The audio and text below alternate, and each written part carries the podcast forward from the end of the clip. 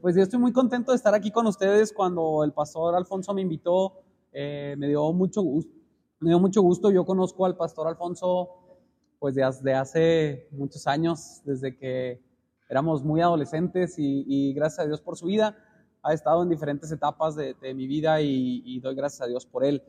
Y otra de las cosas por las que me dio mucho gusto y quiero compartirles un poquito de eso es que cuando el Señor tuvo misericordia de mí fue en esta iglesia. Justo acababan de hacer este saloncito de aquí, que ahora no sé qué es, de niños, pero lo acababan de hacer, los servicios eran de aquel lado, esto no tenía techo, aquí jugábamos los niños y las clases que los niños teníamos eran allá arriba, me imagino que en la casa pastoral, ¿no? Hace 25, 26 años de eso.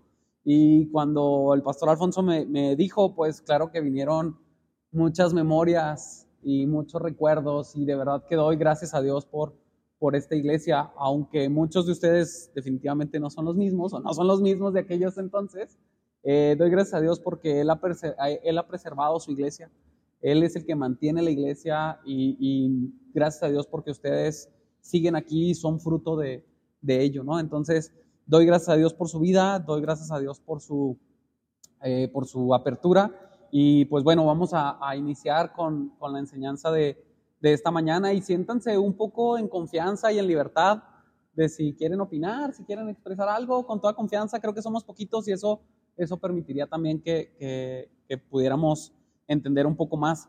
Y quiero empezar con el día tan importante que es hoy, ¿no? Yo sé que muchos dejamos las ollas terminándose de hacer el menudo, de hacer el ponche, de cocerse los tamales, porque es el día que terminamos un año. Y normalmente cuando esta fecha da, eh, nosotros volteamos atrás y vemos qué es lo que ha sido de este año en nuestra vida.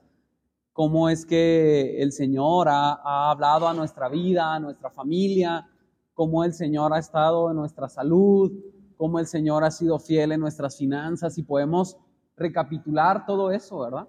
Y damos gracias a Dios por ello, pero también hoy en la noche muchos volteamos hacia el frente y decimos qué es lo que vamos a hacer, qué va a pasar de nosotros el día de hoy y luego muchos nos proponemos metas, ¿no? O, los famosos propósitos de año. Y hacer propósitos o hacer metas no es algo que esté mal, incluso voy a contarles una anécdota en esta cercanía que, que estamos. Yo como por tres o cuatro años consecutivos en, este día, volteaba a ver a mi esposa y le decía, mi amor, este año ahora sí te voy a llevar a París, ¿verdad? Y pasaron ya los tres o cuatro años y no, todavía no vamos, hermanos. No he podido cumplir una meta o esa meta porque definitivamente era una meta que no estaba acorde a nuestras posibilidades y no era una meta primordial para nuestra vida, pero sí era parte de las metas que yo establecí. Y aquí lo interesante es qué metas tenemos los creyentes o qué metas son las que debemos tener los creyentes. Y creo que habitualmente nos ponemos metas muy interesantes y muy padres, como este año voy a leer la Biblia completa. Es una de las cosas que siempre nos decimos, ¿no? De tapa a tapa, voy a empezar en Génesis y voy a terminar en Apocalipsis. O este año voy a dedicar más tiempo a la oración. Este año definitivamente todas las mañanas voy a reservar un tiempo y me voy a poner a orar. Y es algo que también nos decimos muchas veces o este año voy a reducir mi carga laboral para invertirle más tiempo a mi familia o más tiempo a mi iglesia.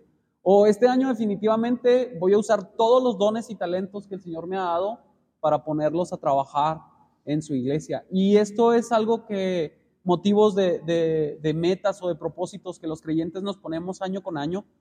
Pero una de las cosas que cuando lo pensamos y no, lo analizamos es ¿Por qué cuando se llega el día 20 o el día 25 de enero, pues ya se acabó nuestro buen hábito de lectura que traíamos?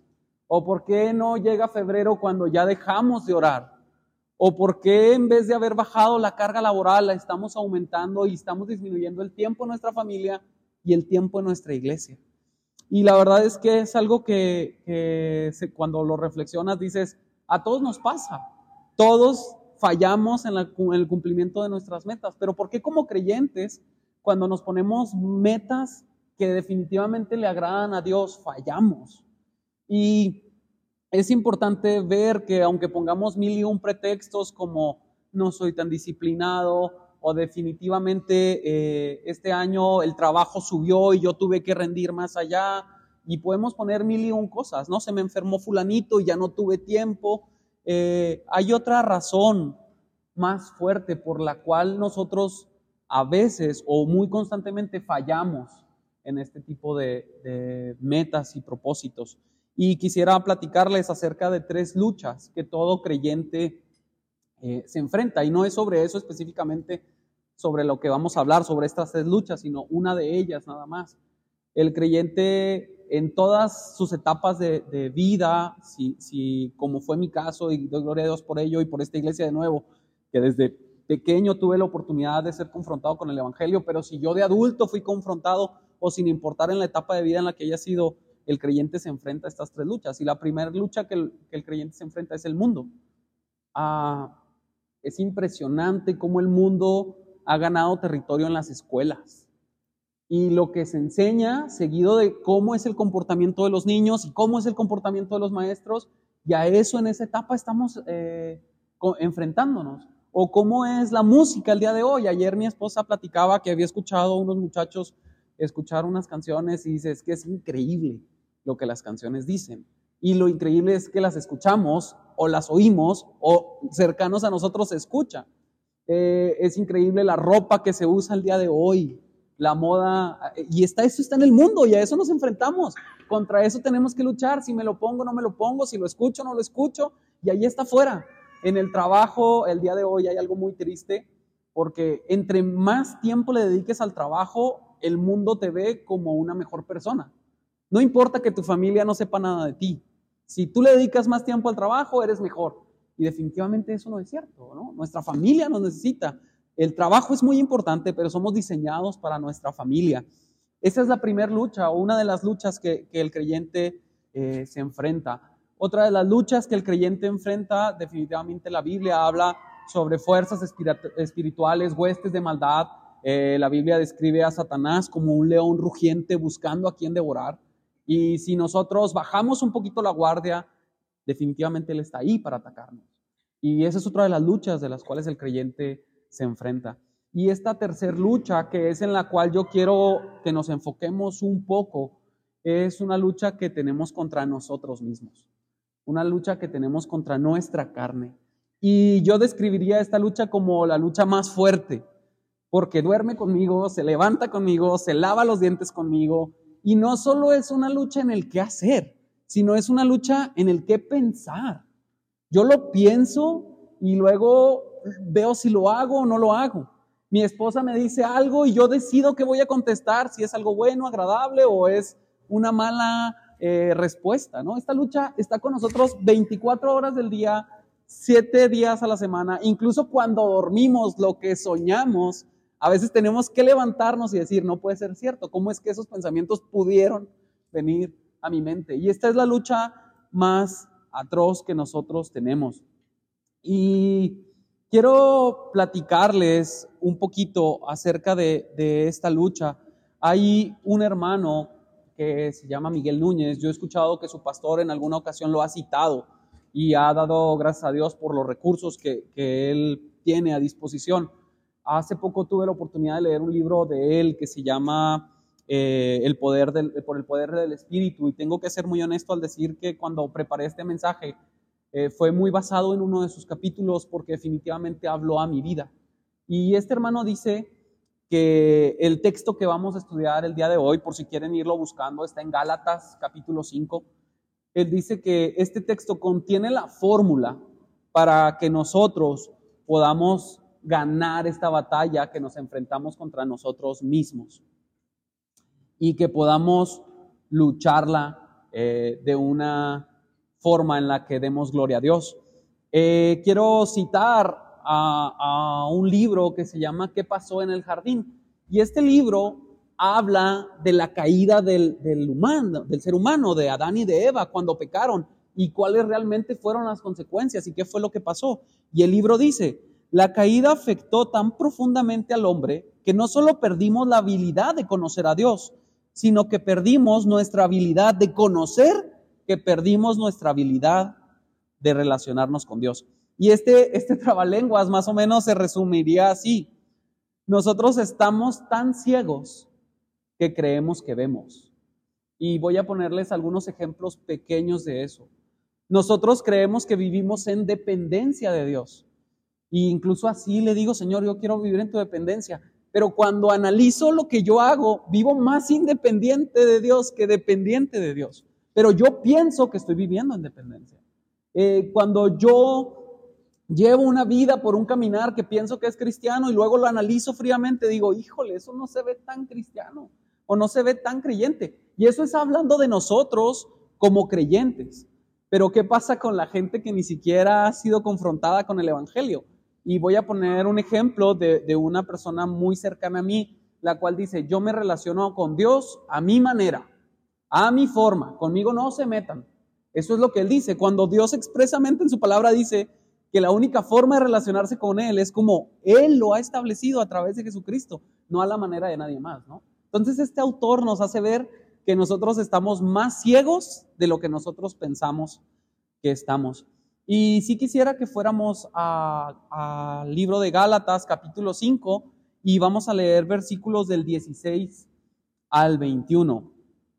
Y voy a leerlos todos juntos de, un solo tirón. Espero me puedan seguir con, con su Biblia, con su vista. Dice, por eso les digo, dejen que el Espíritu Santo los guíe en la vida entonces no se dejarán llevar por los impulsos de la naturaleza pecaminosa.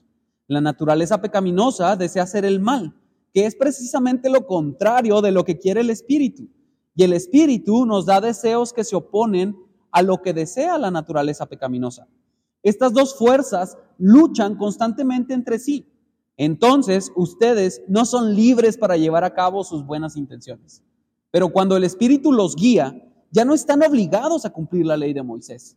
Cuando ustedes siguen los deseos de la naturaleza pecaminosa, los resultados son más que claros. Inmoralidad sexual, impureza, pasiones sensuales, idolatría, hechicería, y yo creo que muchos hasta ahí diríamos, ya me libré, ¿verdad? Yo no estoy en esta lista, pero fíjense, hostilidad, peleas, celos, ¿quién no ha tenido peleas o celos? Arrebatos de furia, ambición egoísta, discordias, divisiones, envidia, borracheras, fiestas desenfrenadas y otros pecados parecidos. Permítanme repetirles lo que les dije antes. Cualquiera que lleve esa clase de vida no heredará el reino de Dios. Pues Dios es el único que tiene la capacidad de en un solo versículo y en una sola frase resumir cómo, cómo es que nosotros podemos ganar esta batalla contra nosotros mismos. Y voy a ser bastante insistente en esto. Eh, dice versículo 16, dejen que el Espíritu Santo los guíe en la vida. Si nosotros dejamos que el Espíritu Santo nos guíe en la vida, ahí inmediatamente viene, viene esta condición. Dice, entonces no se dejarán llevar por los impulsos de la naturaleza pecaminosa. Es simple, dejarnos que el Espíritu Santo guíe nuestra vida.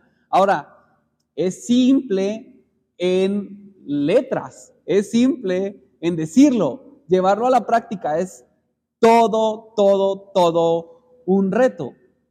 Y como les decía, el, autor de este libro, eh, Miguel Núñez, dice que él considera que esta, este versículo 16 es la fórmula para no tropezar. Y ser guiados o dejar que el Espíritu nos guíe es como un creyente debe ser caracterizado en su vida. Es como un creyente debe ser visto. El mundo nos ha dicho que no importa cómo nos veamos, importa lo que hay dentro de nosotros. Y déjenme decirles que es cierto, pero en parte, no en totalidad. ¿Es importante lo que hay dentro de nosotros? Claro que sí, pero sí importa cómo nos veamos. Y no me estoy refiriendo a nuestra físico o nuestra apariencia, estoy refiriendo a nuestra conducta. ¿Cómo es que un cristiano se comporta? ¿Cómo es que un cristiano vive? ¿Cómo es que un cristiano eh, va y se relaciona con las demás personas. Entonces, pensando en que este versículo tiene la fórmula para no tropezar, el estilo de vida que nosotros llevamos debiera caracterizarnos, debiera caracterizar que somos eh, guiados por el Espíritu y el Espíritu nos empodera y nos capacita para poder ser guiados por Él, para poder cumplir con lo que Él pide. Si nosotros vivimos de esa forma, la garantía será que no seguiremos los deseos de la carne. Y quiero que vean en su Biblia de nuevo este versículo 16, donde en mi versión dice, dejen que el Espíritu los guíe. Dejen no es un, ¿cómo ves, Eduardo? ¿Te gustaría que el Espíritu te, guíe? Cuando yo volteo y veo a mi hijo Moisés que está haciendo algo que no debe y le digo, deja ahí, Moisés. No le estoy preguntando, le estoy ordenando que lo deje. Es una, no es una sugerencia. Si te gustaría, Moisés, ¿cómo ves si quieres obedecerme? No, no, no. Es un imperativo. Es lo vas a hacer. Seguido de que esta acción está en presente. Dios te deja, te dice, deja que el Espíritu te guíe. Pero no es que te guíe en la mañana y luego, o que te guíe el domingo mientras que estamos aquí juntos y el lunes en el trabajo ya no te guíe. No, es deja que todo el tiempo el Espíritu te guíe. Y entonces viene esta garantía que no nos dejaremos llevar por los impulsos de la carne. Entonces un, un, creyente tiene dos maneras de vivir nada más. Y esto sí quisiera que lo viéramos muy fríamente. El creyente tiene dos opciones. La primera opción es dejarse guiar por el Espíritu Santo o dejarse guiar por la carne. No hay más. La, es importante darnos cuenta que el que no es creyente no libra esta batalla. El que no es creyente solo se deja ir por sus impulsos de la carne. No hay nada que lo detenga, no hay nada que, que él sienta un freno. Él lo disfruta y lo goza yendo en contrario de Dios, pero un creyente no. Un creyente tiene esta lucha. Y esta lucha es, o me dejo guiar por el Espíritu o me dejo guiar por mis impulsos de la carne. Y es importante entonces que, que definamos qué son estas dos formas de vivir. Y es evidente que cuando en el, en el texto habla, versículo 16, que nos dejemos guiar por el Espíritu, está hablando acerca del Espíritu Santo. Que Él es el que mora en nosotros. Cuando cada creyente se ha arrepentido, de sus pecados, ha reconocido el sacrificio que Cristo hizo por él, eh, puede volverse a relacionar con Dios, Dios ha puesto su espíritu en él. Y ese es el espíritu que se refiere el texto. Pero cuando hablamos expresamente de la, de la carne, estamos hablando eh, dentro del Nuevo Testamento, esta palabra se usa 145 veces más o menos, 75% de las veces las usa el apóstol Pablo y el apóstol Pablo, aunque tienen distintas intenciones, eh, siempre la intención es referirse a nuestros impulsos pecaminosos, referirse a nuestro viejo hombre, a lo que el Señor ya limpió, pero lo que nosotros seguimos arrastrando. Y entonces, pensando en estas dos cosas, ¿qué sería dejarnos guiar por el Espíritu? ¿Cómo es que, que nos dejamos guiar por el Espíritu?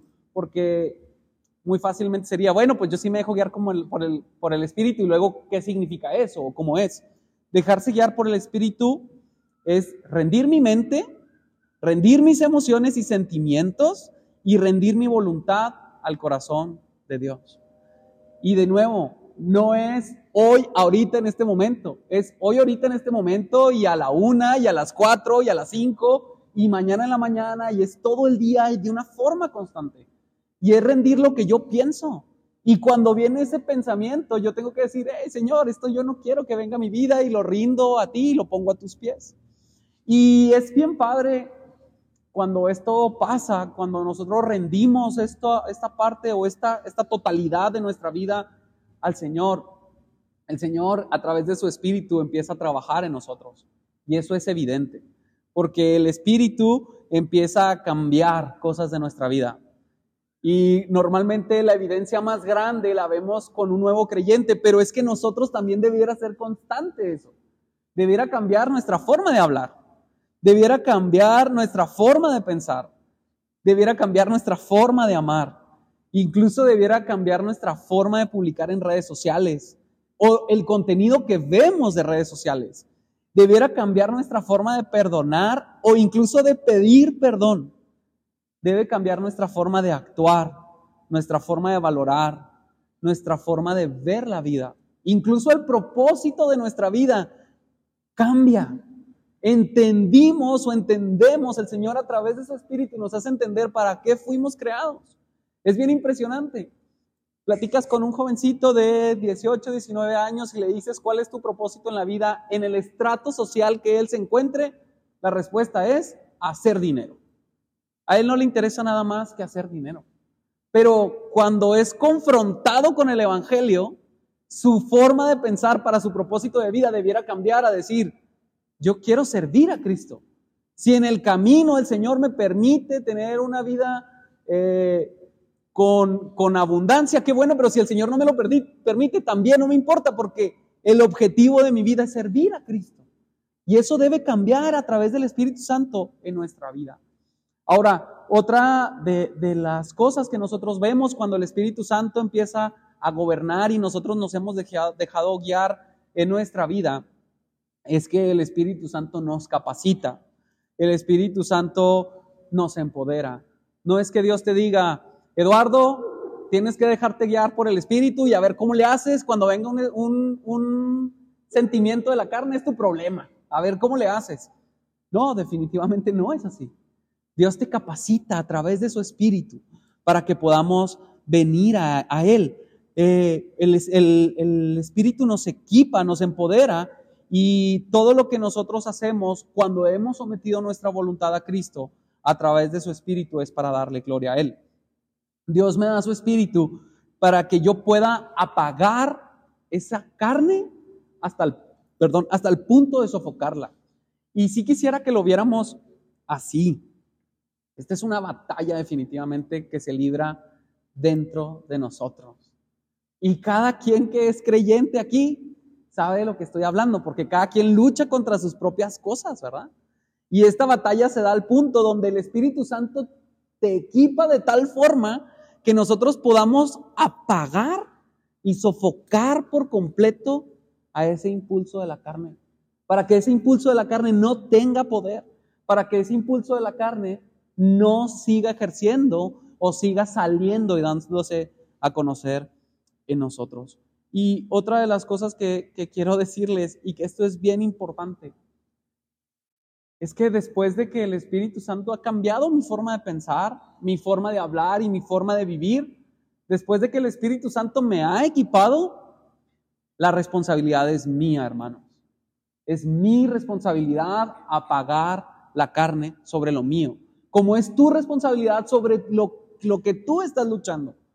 No es responsabilidad de nadie más. Ese es el proceso de nuestra santificación. Así es como el Señor nos va santificando. Él nos equipa y nosotros vamos apagando la carne. Y quiero aclarar algo bien importante aquí.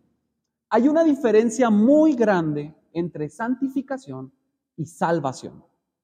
Para nuestra salvación, hermano, tú y yo no hicimos nada, nada más que aportar nuestro pecado. Y ni siquiera nos dimos cuenta cómo.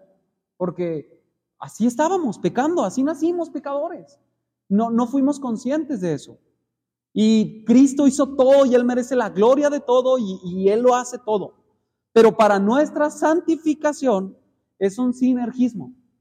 Es Dios a través de su Espíritu equipándome a mí, es dándome todo después de que yo he sometido mi voluntad para que yo, a través y con su poder, pueda sofocar esa carne y pueda llevar esa carne a los pies de Cristo.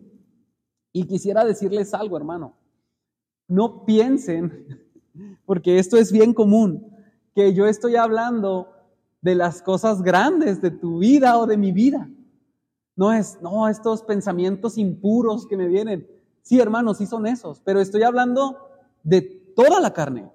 De cuando tu hijo no obedeció y viene este impulso de ira que versículo 17, que ahorita lo vamos a analizar, sale ahí, ese, debes de llevarlo a los pies de Cristo. Es cuando mi esposa eh, me contestó mal y entonces yo quiero contestar mal y no, no, no, el Espíritu ha cambiado mi forma de perdonar, yo debo perdonar. Es cuando alguien viene y me pide perdón y yo estoy demasiado molesto, pero hermano, el Espíritu ha cambiado nuestra forma de perdonar. Entonces, no es nada más en lo grande, que obviamente es en lo grande, sino es en todo. Todo debemos llevar a los pies de Cristo y sofocar nuestra carne. Piensa en el texto, hermano, envidia, enojo, celos, ira, peleas, borracheras. Todo eso debe ser suprimido, porque así es como la, la palabra nos enseña. ¿Y cómo es que entonces nosotros podemos someter nuestro pensamiento a la voluntad de Cristo? Escudriñando su palabra, hermanos. Es la única forma. Si nosotros no vamos y escudriñamos su palabra, no la podemos hacer. Ahora, escudriñar su palabra, estudiar su palabra, yo creo que todos debemos abrir nuestra Biblia y leerla entre semana, pero a veces mucho decimos, es que no sé qué Dios me está diciendo. Y luego tenemos que obedecerla. ¿Y cómo voy a obedecer lo que ni siquiera entendí? Pero voy a volver al punto anterior. Hermano, es tu responsabilidad y mi responsabilidad pedirle a Dios iluminación y orar diciéndole, Señor, quiero leer tu palabra y quiero entenderla. Ayúdame a entenderla. Y después de que la, la entendí, Señor, ayúdame a aplicar tu palabra en mi vida. Y eso es lo que el Señor está utilizando para que nosotros no obedezcamos la carne. Dios ha puesto en nosotros, hermanos, el querer como el hacer, para que nosotros vivamos guiados por el Espíritu, para que nosotros actuemos guiados por el Espíritu. Y hermano, cuando desobedecemos o ignoramos la guianza del Espíritu, quisiera Romanos 8:14 dice que todos somos guiados por el Espíritu. En todo momento, todo creyente es guiado por el Espíritu. Pero cuando tú y yo desobedecemos, estamos ignorando la guía del Espíritu. Cuando tú y yo desobedecemos, estamos ignorando los impulsos que el Espíritu pone en nosotros. Cuando desobedecemos, ignoramos los frenos del Espíritu. Yo quisiera que aquí te detuvieras un poco porque es esa cosa con la que constantemente luchamos o algo que se presente en la lucha. Dios es claro cuando nos dice, no lo hagas, no lo hagas, no lo hagas. Y luego yo digo, no importa, lo voy a hacer. Cuando tú y yo decidimos obedecer, estamos ignorando que Dios está haciendo eso. Estamos ignorando la sabiduría, los recordatorios y advertencias que el Espíritu pone en nosotros. Y hay un autor que dijo algo bien fuerte. Dice que cuando tú y yo desobedecemos, y decidimos que la carne gobierne, estamos ignorando y negando que tenemos el poder del Espíritu que mora en nosotros. Y Dios nos ha dado el poder de su Espíritu, el mismo que levantó a Cristo de la muerte. No estamos hablando de un poder, ah, es que a Cristo tuvo un poder más grande, no es el mismo que mora en ti y en mí para sofocar la carne. No tenemos un pretexto alguno como creyentes que podamos poner conforme a eso. Hermanos, este enfrentamiento con nuestra carne es real, es constante en nuestra vida. Y la única forma porque un creyente o un cristiano no obedeció y tropezó es porque perdió el enfrentamiento. Y no quiero que pienses, hermano, en ese hermano que dejó la fe. no, no, no, nosotros cuando pecamos cada vez pasa esto. Los deseos de la carne luchando contra los deseos del Espíritu dentro de nosotros. Y solo tú y yo tomamos la decisión de cuándo vamos a obedecer y cuándo vamos a desobedecer. Y Dios nos capacitó para, para que podamos ganar. Eh, Gálatas 5:17 si lo leen junto conmigo. Porque el deseo de la carne es contra el espíritu y el del espíritu es contra la carne. Y estos se oponen entre sí para que no hagáis lo que queréis. Están luchando adentro de ti. Y ahí es cuando pasa la decisión que nosotros tomamos. Y quiero que lo veas así. Viene una calle aquí y otra calle aquí. Esta es tu carne y este es el espíritu, y tú eres el oficial de vialidad parado en medio. Y resulta que tu hijo desobedeció, tu jefe en el trabajo se portó mal. Está la opción ahí para que tú seas guiado por el espíritu o guiado por la carne. Y literalmente tú dices, carne, pásale, espíritu detente, carne, pásale, voy a contestar mal. Al que me acaba de pitar, le voy a contestar con una grosería. Al que me acaba de hablar de una forma insultante, voy a contestarle mal. Al que debo pedirle perdón, no le voy a pedir perdón. Ahí estoy diciendo, carne, pásale, adelante, dale. Y luego ah, decimos, ah, esto es un poquito más extremo, carne, detente, espíritu, pásale. Ahora sí pasa el espíritu. Y a veces decidimos que choquen y decimos, no pasa nada. La consecuencia no será tan grande. Pero no es así, hermanos. Nosotros no hemos sido capacitados ni empoderados para dejar que la carne pase. Hemos sido capacitados y empoderados para sofocar la carne. Y eso es lo que implica que andemos por el Espíritu. Ahora, si ya describimos qué es andar por el Espíritu, será bueno que describamos qué significa andar en la carne. Y quizá esto sea un poco más fácil de entender, porque todos hemos andado por la carne. Eh, y andar conforme la carne es andar conforme los deseos de mi naturaleza pecadora. ¿Y cuánto tiempo dura esto, hermano? No sé. No sé, hemos visto hermanos en la historia que han andado por el Espíritu por años, que obviamente tienen sus luchas y fallan, y luego de repente caen. No sé, hermano, puede ser un momento cuando discutes, puede ser una hora, una semana, un mes, no sé, hermano, definitivamente no sé cuánto tiempo dure. Eh, andar sobre la carne o en la carne es no tener deseo de Dios.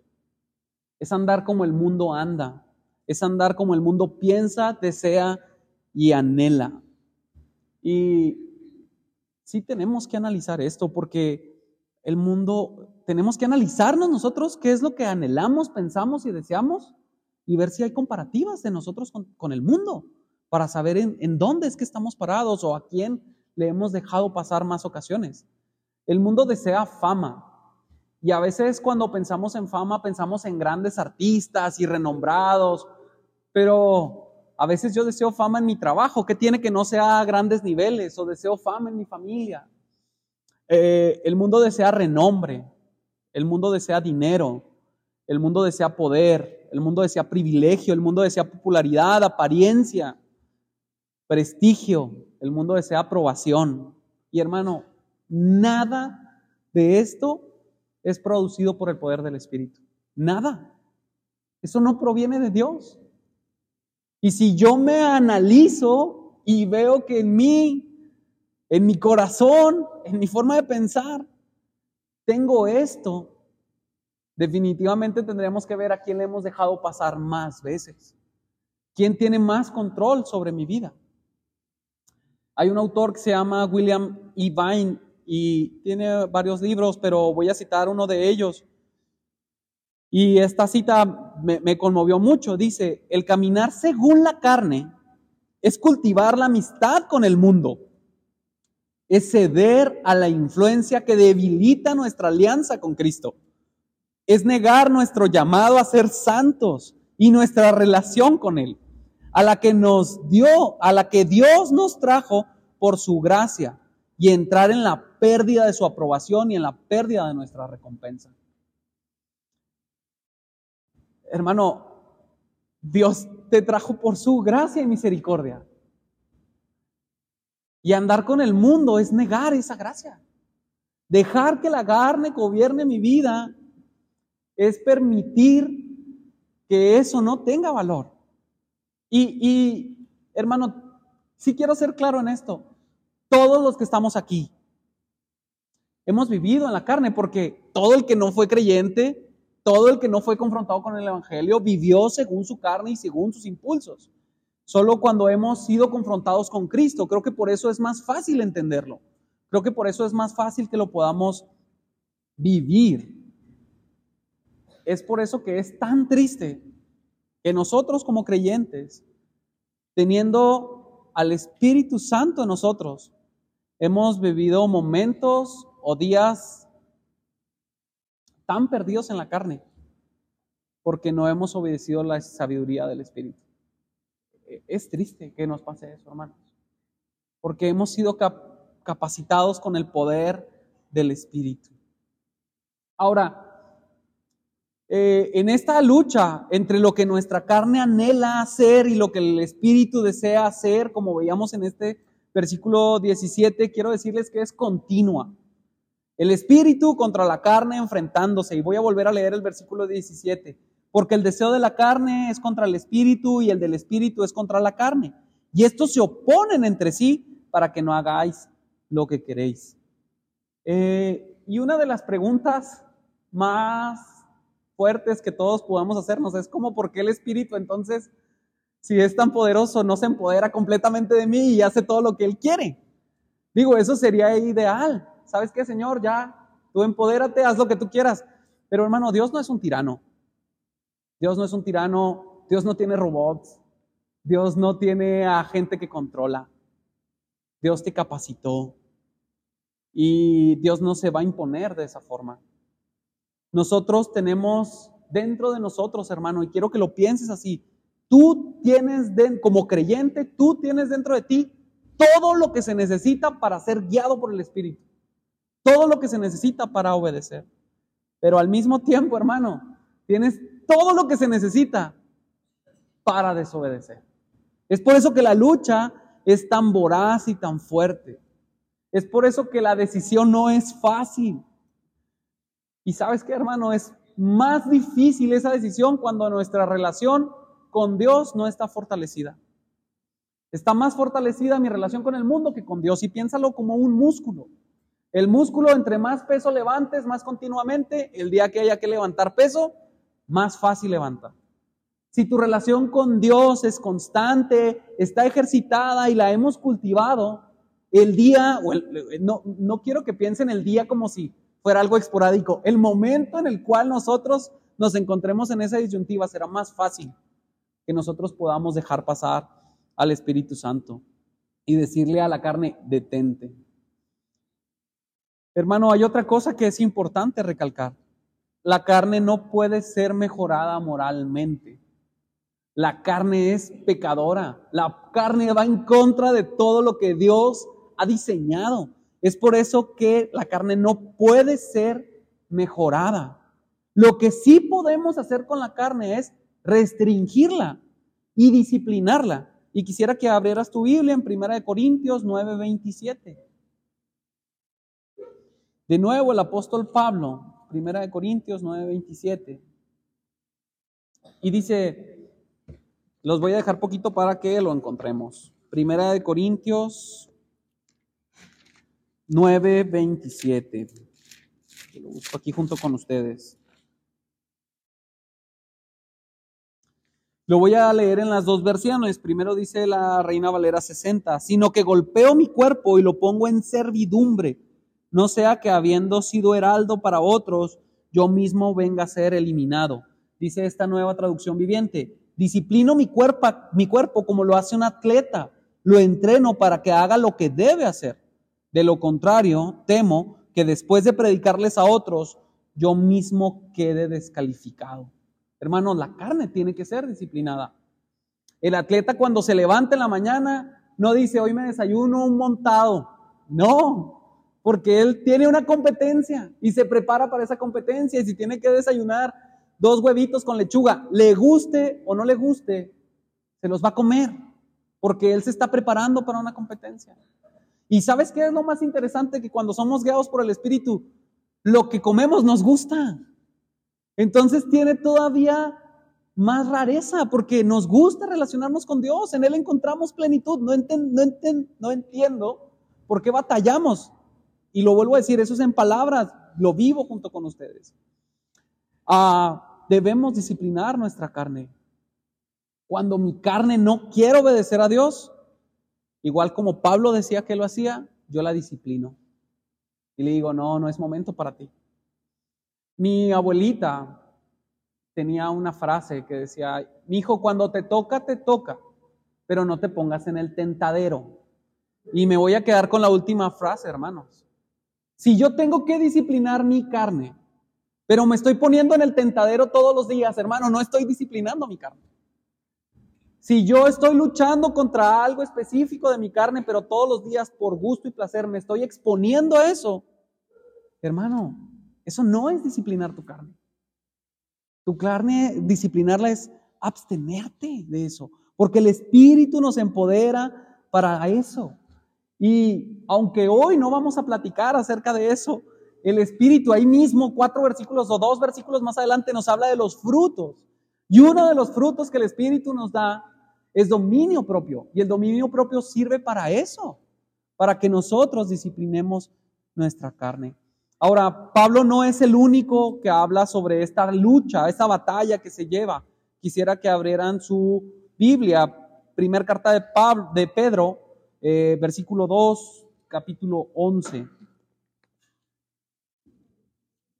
Primera de Pedro 2.11. Y lo voy a leer junto con ustedes en... Lo, lo, leo yo en las dos versiones, perdón. Primera de Pedro 2.11. Déjenme, le doy vuelta a mi Biblia. Eh, dice Reina Valera 60. Mientras que los ángeles, que son mayores en fuerza y en potencia, no pronuncian juicio de maldición contra ellos. Ándeles, ya me equivoqué aquí en la cita.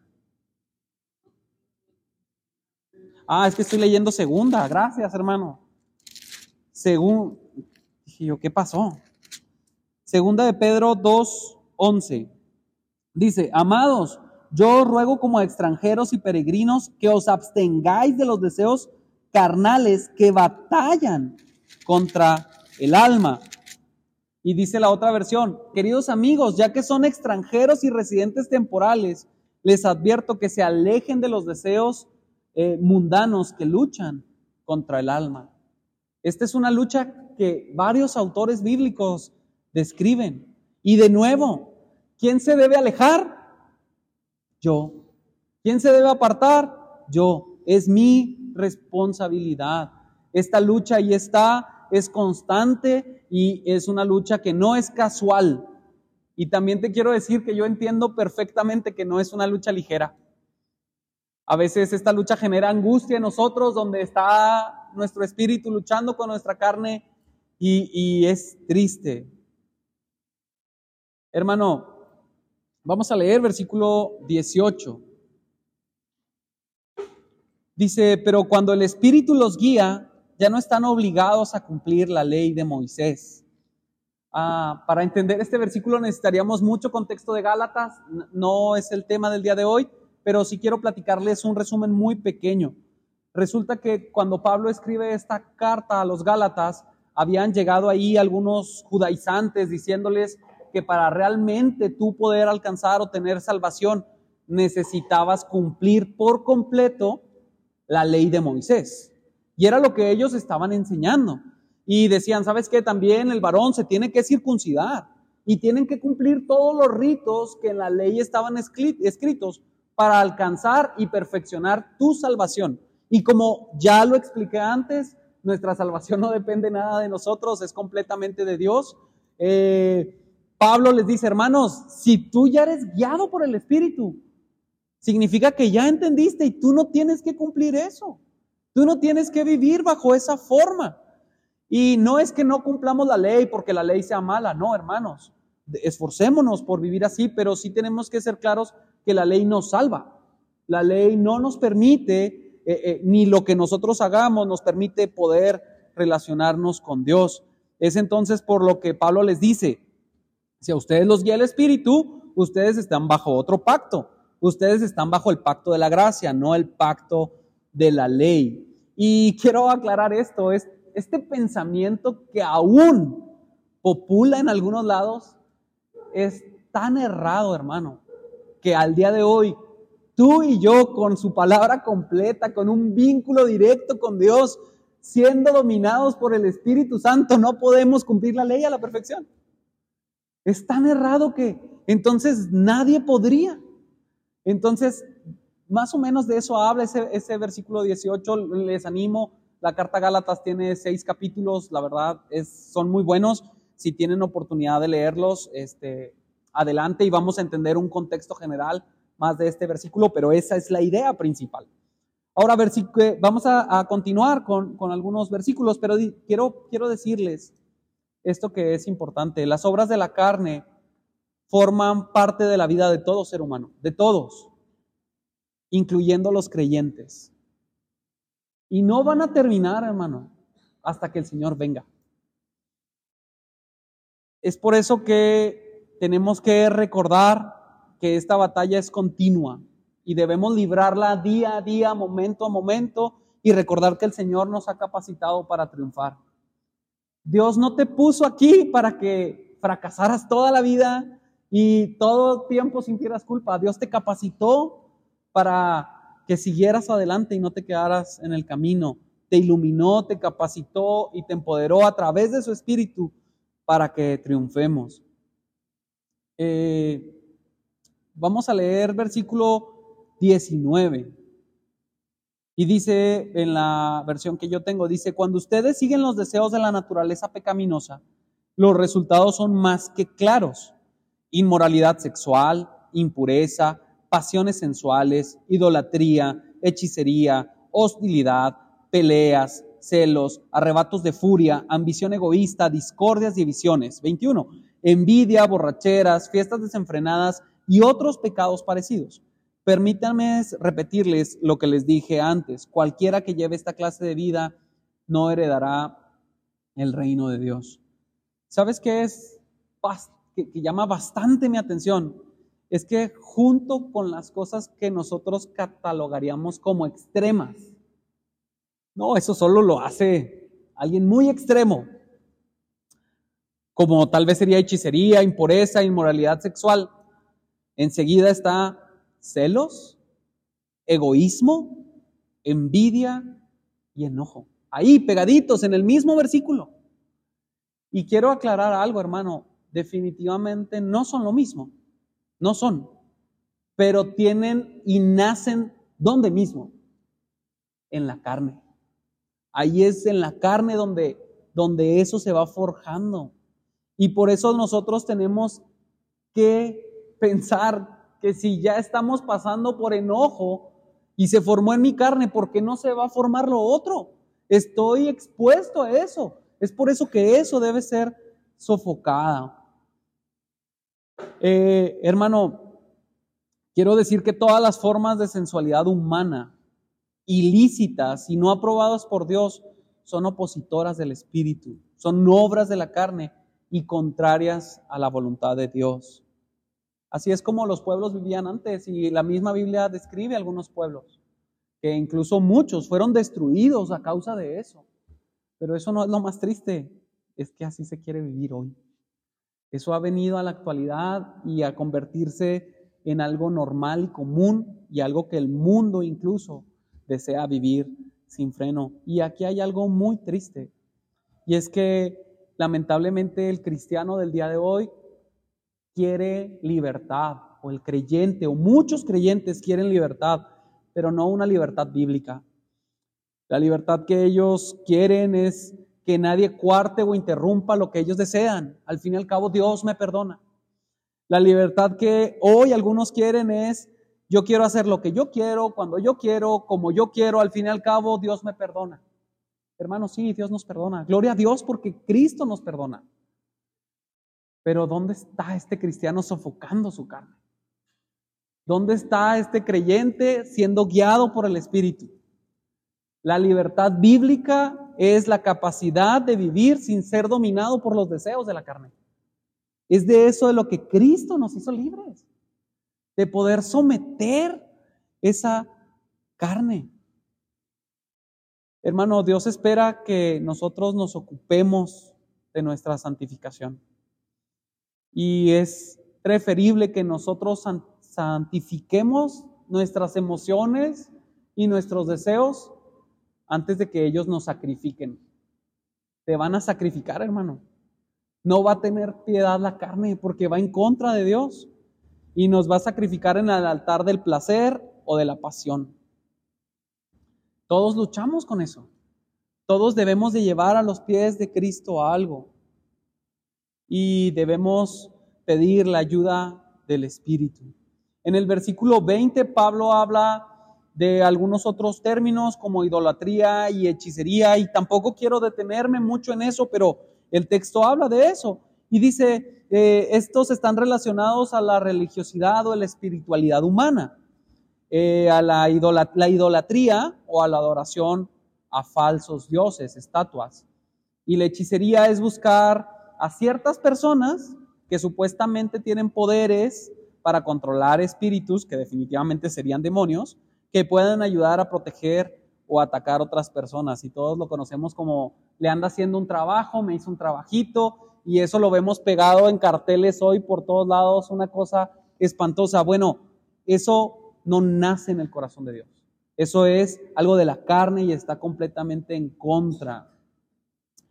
Eh, Hermanos, y luego el texto continúa y dice, continúa la lista, hostilidad, peleas, celos, arrebatos de furia, ambición egoísta, discordias y divisiones y envidia.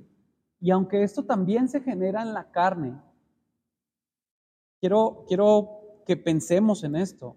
Esta lista se concentra en una sola cosa de la carne humana y es el orgullo, hermanos. Todo eso crece en nuestro orgullo. Y te voy a decir por qué crece en el orgullo. Porque la humildad, hermano, no pelea. La humildad no anda buscando con quién conflictuarse. La humildad no es envidiosa. La humildad le da gusto que el otro prospere o que el otro le vaya bien y no desea lo del otro. La humildad no tiene celos. Es que el hermano a mí no me habló y saludó al otro hermano. Porque, no, hermano, la humildad no hace eso. La humildad no anda diciendo es que porque, porque aquel otro hermano sí hizo o no hizo. No, la humildad no hace eso, hermano. Están en la misma categoría, hermano. Pero el orgullo no está bajo el control de Dios tampoco. Busquemos la humildad. La humildad es el terreno en el cual Dios trabaja y moldea nuestros corazones. Y quiero que lo veamos de esta forma y qué produce la carne y qué produce el espíritu según este texto. Y me voy a adelantar un poquito. Gálatas 5:20, ahí mismo nos habla de ira. Gálatas 5:23, hermano, nos habla sobre el fruto del espíritu. Lo que el espíritu produce en nosotros es mansedumbre. Gálatas 5:20 nos habla de división. Si nos vamos a Efesios 4:3 dice que la unidad es contraria a, la unidad es contraria a la división y la unidad solamente es producida por el espíritu. Gálatas 5:20 nos habla de pleitos. Gálatas 5:22 nos habla de paciencia. Hermano, Dios es paciente, Dios no se pelea con nosotros. Si Dios peleara con nosotros, ya nos hubiera destruido. La paciencia no pelea. Gálatas 5:20 nos habla de rivalidades. Gálatas 5:22 nos habla de la paz, otro fruto del Espíritu. La paz no quiere pelear. Gálatas 5:20 nos habla de inmoralidad. Gálatas 5:22 nos habla de dominio propio. Hermano, estás capacitado por completo para sofocar la carne, para que la carne no tome rienda en tu vida, ni en mi vida. Pablo empieza a concluir ahí tal vez esa, esa parte y concluye en este versículo 21 donde dice, parte B, permítanme repetirle lo que les dije antes. Cualquiera que lleve esa clase de vida, refiriéndose a los versículos en los cuales él hablaba acerca de, de estos frutos de la carne, dice, cualquiera que lleve esa clase de vida no heredará el reino de Dios. El que vive, hermano, y practica los frutos de la carne, está dando evidencia de que no es creyente y por lo tanto no heredará el reino de Dios. Y es bien fácil identificarlos cuando vemos a alguien que no es creyente. Tiene todo. Tal vez los extremos no los conocemos, pero todos los demás le afloran. Incluso se jactan de eso. Yo soy de mecha corta. Hermano, el fruto del Espíritu es paciencia. ¿Qué, qué está pasando? ¿Cómo que eres de mecha corta? Si un cristiano, hermano, se desliza dentro de una de estas prácticas, y quiero que pensemos que si un cristiano se deslizó es porque ya decidió ignorar y el Espíritu Santo ya habló a él y él decidió desobedecer, se espera que el mismo Espíritu al cual él no obedeció deba ser capaz de traerlo y tomarlo ya sea mañana, el mes que viene y arrastrarlo y decirle, hermano, ¿para dónde vas? Y el Espíritu le va a decir, para esto no fuiste creado. Esto no es el Evangelio. Esto no es compatible conmigo. Sí, sí nos pasa a todos, hermanos. Todos caemos, todos hemos fallado. Pero cuando alguien es creyente, se espera que el Espíritu lo tome, lo arrastre y le diga, hey, para esto no estás sido diseñado. Para esto no es por lo que Cristo murió por ti. Y Dios nos dio todo para que nosotros seamos guiados por el Espíritu. es importante recordar, muchos dirán, hermano, ¿por qué nos vienes a decir esto al inicio de año? ¿no? Nosotros veníamos por cosas bien bonitas. No es que esto no sea bonito, hermano, pero es que es importante y es vital recordarlo en este momento. Porque esta, como el autor del libro decía, esta es la fórmula para andar en el Espíritu y no permitir que la carne nos domine en el 2024. Se viene un año nuevo y hay metas, propósitos puestos ahí como creyentes que nos deben de llevar a glorificar a Cristo y a relacionarnos más con Él. Esta es la fórmula para que no sean coartados, hermano. Que nos sujetemos, que nuestra mente, que nuestro corazón y que nuestros pensamientos vayan a los pies de Cristo y se rindan. Hermano, yo creo que todos queremos relacionarnos con Dios, orar de manera constante, leer su palabra de manera constante, compartir el Evangelio a las demás personas, mostrar el amor y el perdón de Dios a los demás. Y si muchas veces eso no se ha podido, que no se nos olvide, hermano, que Dios nos ha capacitado. Definitivamente esta batalla es intensa, es continua, muchas veces es intimidante, el enemigo juega sucio, pero esta batalla se va a terminar un día, hermano. El día que nuestro Señor vuelva. El día que Cristo venga por su iglesia. Y es por eso que como creyentes anhelamos la venida de Cristo.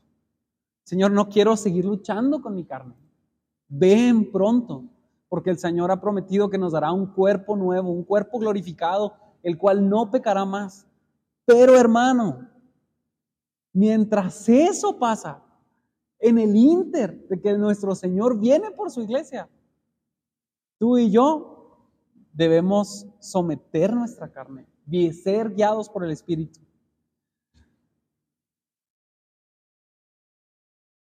Hermanos, que este 2024 sea un año en el cual nosotros vivamos por el Espíritu, caminemos en el Espíritu, dependamos del Espíritu y sofoquemos la carne para que podamos reflejar a Cristo en todo lo que hagamos.